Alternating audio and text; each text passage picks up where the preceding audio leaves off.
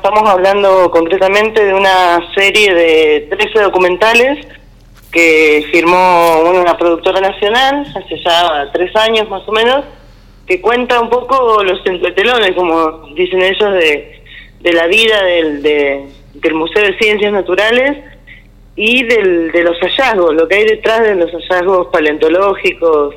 y de todas las muestras que hay en el Museo de Ciencias.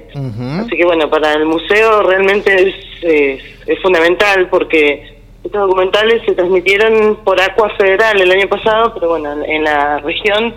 todavía, salvo algunas personas muy vinculadas al museo, no, no se había difundido. Así que para el museo es, es fundamental lo que va a pasar hoy.